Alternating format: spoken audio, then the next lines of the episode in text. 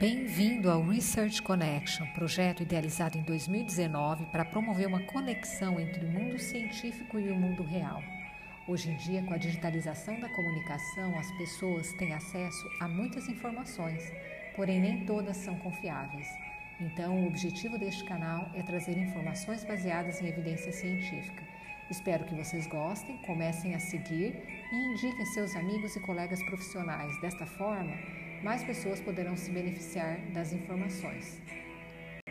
Procedimentos clínicos e cirúrgicos são associados com potenciais efeitos adversos, incluindo complicações, sequelas dos procedimentos, insatisfação do paciente e custos.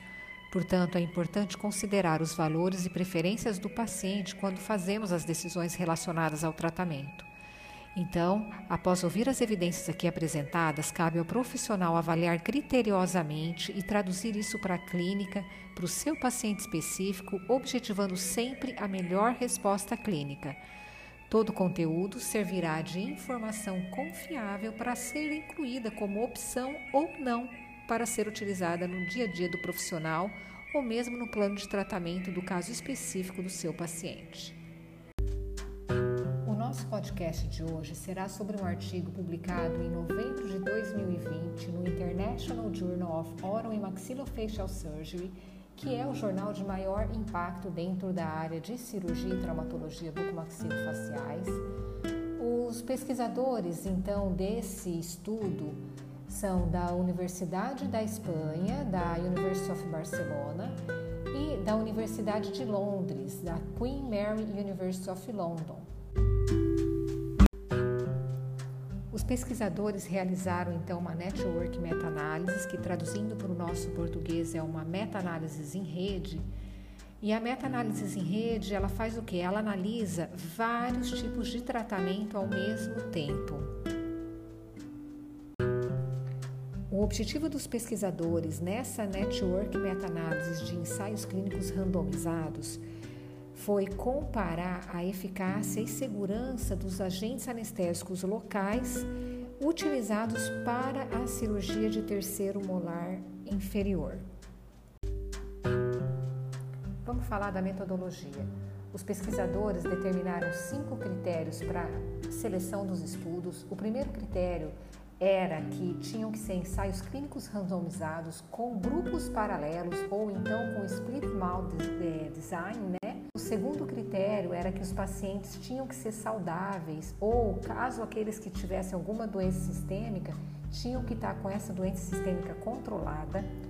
O terceiro critério era que esses, essa região a ser operada tinha que estar assintomática e livre de edema ou de qualquer sinal de infecção aguda antes da cirurgia. O quarto critério era que a, essa anestesia tinha que ser feito um bloqueio do nervo, do nervo alveolar inferior e tinha que ser complementado com uma infiltração anestésica do nervo bucal. E o quinto critério é que esses estudos tinham que ter pelo menos 10 pacientes em cada grupo. O, eles determinaram os resultados, a eficácia foi determinada como a ausência de necessidade de complementar a anestesia durante o procedimento cirúrgico e a segurança foi determinada como assim o, o menor número de efeitos adversos, seja tontura, vômito, desorientação, náusea, desmaio, né? Qualquer, quanto menos é, eventos adversos o, aquele paciente tinha, aquele segmento da, da pesquisa tinha, mais seguro ele era. Essa revisão excluiu, então, é, aqueles estudos que prescreveram algum tipo de medicação para esse paciente ou que incorporaram algum agente dentro, algum medicamento dentro da solução anestésica, tá? Então, isso foram excluídos. Por exemplo, se foram medicados com antibióticos, se foram medicados com corticoide, se foram sedados, seja de forma oral, inalatória, endovenosa ou anestesia geral. A estratégia então deles de busca, eles fizeram é, busca então no Medline, na Cochrane e no Scopus fizeram pesquisas até 9 de abril de 2019, ou seja, estudos publicados depois de, 2000, de 9 de abril de 2019 não entraram nessa meta-análise. Eles incluíram somente estudos uh, em inglês, porém não fizeram nenhuma restrição de ano de publicação. É, quem quiser ter acesso às palavras que eles utilizaram para fazer a busca na Medline, eles têm lá toda a relação deles e, claro, tam, e também a, como fizeram a busca é, no Scopus e no Cochrane, tá? Além disso, eles também é, pesquisaram na literatura cinzenta, né? Na Gray Literature. Então, eles buscaram no Open Gray, nos clinicaltrials.gov, né? Que também é, registra ali todos os ensaios clínicos sendo realizados e fizeram também uma busca manual é, de mais estudos é, dentro das referências aí que eles foram encontrando. A seleção dos estudos foi feita então por dois revisores e, claro, é, adicionaram um terceiro revisor aí caso eles tivessem alguma discordância e também usaram, fizeram um cálculo estatístico dessa concordância deles usando ali o coeficiente kappa, né, de a coleta de dados é, foi feita então pelos dois revisores que já tinham experiência em meta-análise, né, e coletaram então uh, os nomes dos autores, o ano de publicação, o país de origem, o desenho do estudo e, e os detalhes dos participantes e resultados. Enquanto na análise tradicional a gente tem o forest plot, ou seja, o gráfico de floresta, nessa análise, meta-análise em rede, a gente tem então o SUCRA. O SUCRA, então, é uma análise que faz um ranking dos tratamentos, é, do que, daquilo que está sendo estudado na network meta-análises. Então, nesse caso, eles estavam é, usaram o Sucra para definir aí o ranking dos agentes anestésicos mais eficazes e mais seguros. E isso é representado graficamente numa forma de clusters.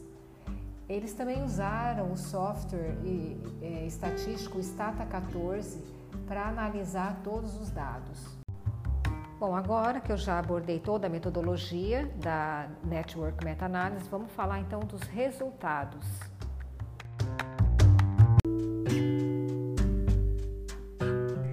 Os pesquisadores encontraram 1.874 referências, destas 53 eram elegíveis para o acesso total, uma análise total, e o nível de concordância entre eles foi um quase perfeito, 0,87 no COENSCAPA, Coefficient, e 23 artigos foram excluídos depois que eles aplicaram todos os critérios de inclusão e de exclusão.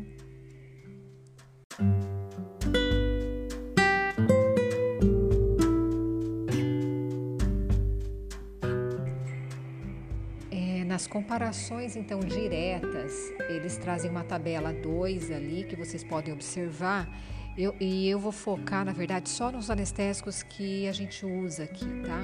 Então, houve uma, uma diferença estatisticamente significativa na comparação entre lidocaína e bupivacaína, favorecendo a lidocaína com um número de 414 é, dentes. Na comparação da articaíne com a bupivacaíne, quatro estudos e 250 dentes também houve uma diferença é, estatisticamente significativa favorecendo a articaína e também favorecendo a articaína na comparação com a lidocaína. Nessa aqui, um estudo de 243 é, terceiros molares inferiores e com quatro estudos. E na comparação da mepivacaína com a lidocaína, num estudo de 197 dentes, também houve uma diferença estatisticamente significativa.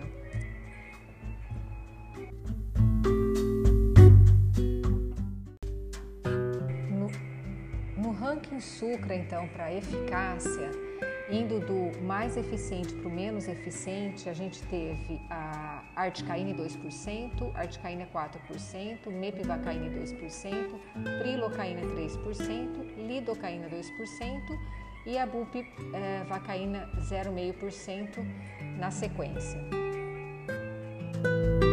Que a gente também tem que é, chamar atenção nessa quando a gente fala que vocês têm que ter uma avaliação crítica também desses resultados e poder ter acesso ao artigo inteiro para olhar os números, quantos pacientes, né, é, foram incluídos, inclu, é, enfim. Enquanto, por exemplo, é, a, lidocaína com a bupivacaína teve foi ali, olha, 414 terceiros molares, quer dizer, muito maior a quantidade, né, a comparação. E você vê estudos, por exemplo, da articaína, 4% com a lidocaína e com a bupivacaína também foram estudos grandes com um bom número de pacientes e quatro estudos, né, ó, com a bupivacaína 0,5% e com a lidocaína 2%. Então a gente já é, começa a ter uma confiança maior, né? Claro que a gente também tem que ver qual como que foi é, classificado esses estudos quanto ao viés também, para você poder a, adotar aí, aplicar isso aí na sua clínica, né? Continuando, então. Relação à segurança, eles incluíram 19 estudos envolvendo 1.977 terceiros molares impactados e dessa forma também tiveram aí 16 uh, uh, comparações né, de forma direta, tá? Em um ou mais uh, ensaios clínicos. Comparação é, pairwise da, em relação à segurança, os autores trazem a tabela 3 e ali a gente observa então duas é, comparações que tiveram uma diferença estatisticamente significativa, que foi então na comparação entre a lidocaína 2% com a bupivacaína 0,5%, onde teve cinco estudos e 542 terceiros molares, é, mostrando então aí uma diferença estatisticamente é, significativa, né, melhor favorecendo a lidocaína. E também é, na comparação então entre a articaína e a lidocaína 2%, e que incluíram cinco estudos e tiveram 373 é, pacientes, é, terceiros molares, favorecendo aí a lidocaína, ou seja, a, enquanto a articaína teve quatro episódios de, de efeito adverso e a lidocaína não teve nenhum. Então foram os únicos que mostraram uma significância. No, no ranking Sucra, então, para a segurança, a lidocaína 2% foi considerada a mais segura, seguida aí da bupivacaína, lá então articaine 2% foi mais segura então que a prilocaína, que a mepivacaína e que a articaine 4% e que a bupivacaíne 0,5%. É, meio por cento. Na discussão, os autores trazem então que essa baseado nessa network meta-análise, a articaine 4% aí parece ser a mais efetiva né, para os terceiros molhares impactados, porque elas precisaram de menos anestesias que reanestesia, né, reaplicação, que a bupivacaine 0,5%, ou aqui nesse caso ele comparou com a, a ropivacaína 1%, né. É, dois estudos incluídos, que foram incluídos, também acharam uma é, diferença significativa aí, favorecendo a articaína em comparação com a bupivacaína.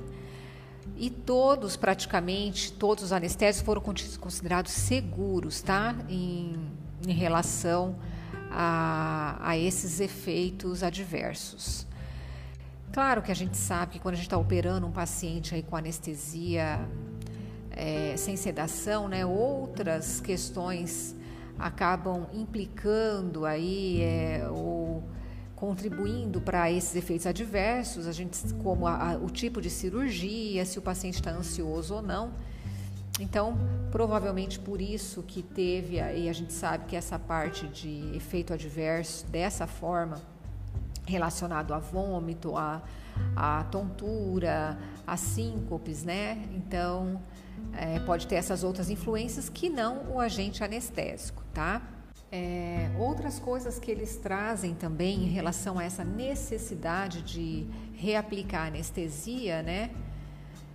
Também pode estar associada ali à técnica, né? Muito mais à técnica é, cirúrgica e ao tipo de procedimento que você vai fazer, né?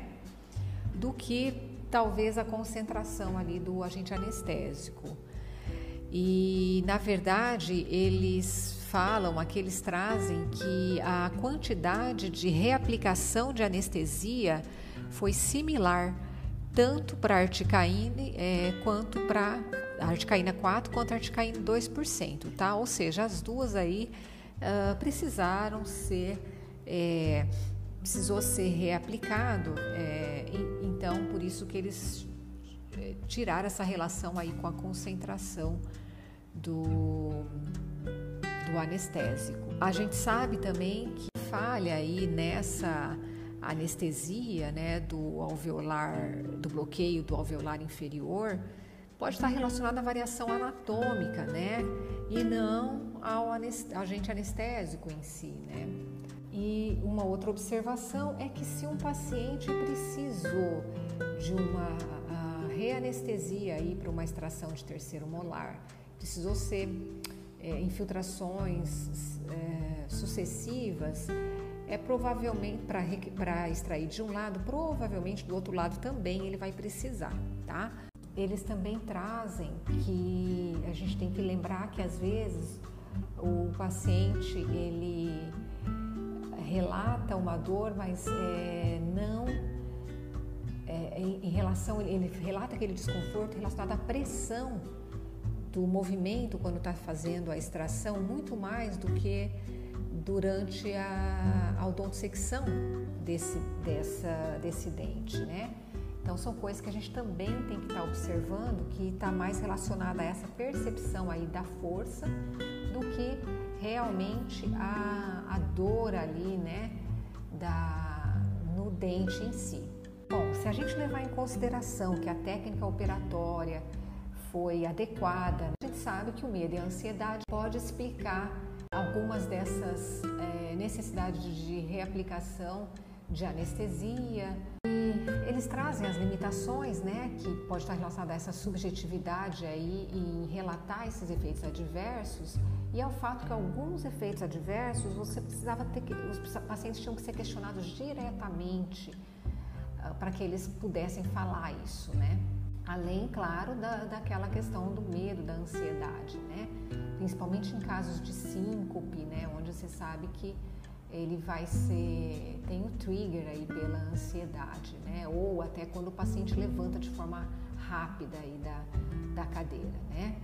Em relação aí à, à injúria do nervo alveolar inferior, é, eles trazem que esse mecanismo ainda está incerto. Uma hipótese é que é, os agentes anestésicos podem oferecer uma neurotoxicidade e pode estar relacionado à dose que você está usando, que ela, essa, essa, neurotoxicidade então vai estar ela é dose dependente, né? E alguns é, artigos ali fizeram essa associação então do da articaína com é, do com articaína 4%, tá? Com essa injúria, né, ao nervo aí é, a esse dano né, ao nervo alveolar inferior e que eles acreditam então que pode estar relacionada aí à concentração do anestésico, tá?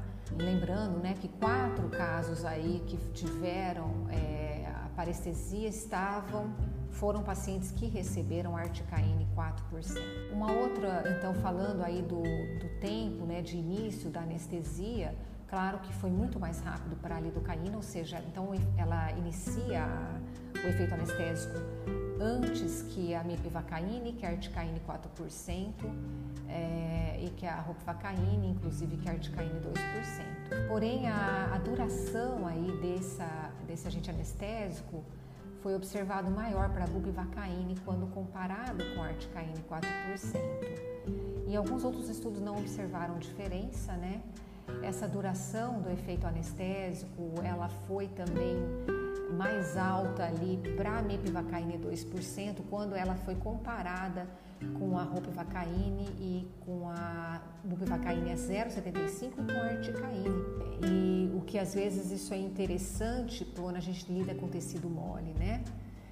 E a duração aí da anestesia também foi é, alta quando comparou a bupivacaíne 0,5% com a articaíne 4%. A gente sabe que essa duração aí maior da anestesia tem um lado positivo, um lado negativo, né? Tem as seus, como que é vantagem e desvantagens. Por exemplo, é uma desvantagem quando a gente está operando criança, né? Ou uma, um paciente que requer uma atenção maior, porque eles podem morder o lábio ou, ou a língua. É, porém, ela é, ela é adequada, ela se torna uma vantagem quando a gente quer usar isso como um controle aí de dor pós-operatória, né?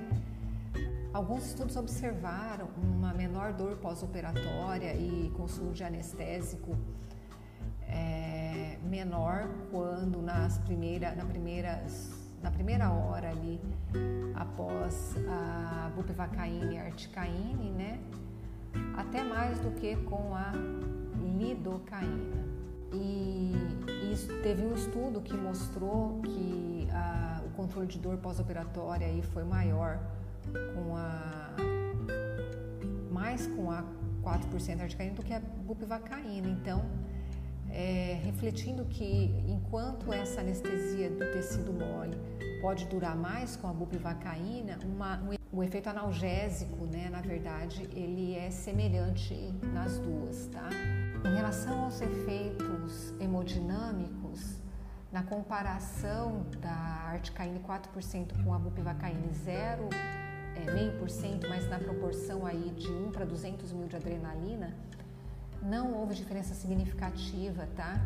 Entre os pacientes é, e a pressão arterial é, em pacientes é, usando lidocaína em comparação com a articaína 4%, ambos na proporção de 1 para 100 mil de adrenalina, a pressão arterial pareceu ser um pouco maior aí para os pacientes que receberam a lidocaína 2%. Efeito aí hemodinâmico, né, pode estar tá, então associado ao agente anestésico, tá? E a frequência cardíaca pareceu aumentar a, a, logo após ali a aplicação de articaína 4% em comparação com a bupivacaína, ambas na mesma proporção de 1 para 200 mil. É, a articaína 4% então mostrou um aumento significativo aí dos batimentos cardíacos logo após, após anestesia em comparação com a articaína 2%. Então a gente sabe, vê aí que isso aí está relacionado então à concentração. Então a gente observa o quê? Que a articaína 4% vai aumentar mais ah, o batimento cardíaco é, em comparação com a 2%. Aí eles trazem também para a gente, apesar dessa alteração aí de batimento cardíaco e pressão arterial, é, isso aí não teve nenhum impacto em pacientes saudáveis, tá? E, e pode ser que a própria punção ali, né, da injeção do líquido mesmo e um pouquinho de estresse associado ali com a cirurgia pode ter até um impacto maior aí nesses parâmetros hemodinâmicos do que própria a agente anestésico. Conclusão, né, eles colocam que a articaína 4% parece realmente ser o mais efetivo né, para essa cirurgia de terceiros molares e que a lidocaína é o mais seguro, tá? Então, enquanto um é mais efetivo, o outro é mais seguro. É... Mas todos os anestésicos aqui podem ser usados de forma segura no seu consultório. Cabe agora vocês é, em, é, levarem para a clínica de vocês esses, esse estudo, esses achados aqui e adequarem aí para a situação uh, do seu paciente específico, tá bom? Fiquem ligados, até a próxima então. É, o próximo tópico a gente vai estar tá trazendo para vocês no Instagram. Então assinem aí a página, ativem o sininho para que quando trouxer a próxima evidência, vocês tenham acesso aí em primeira mão, tá bom? Muito obrigada.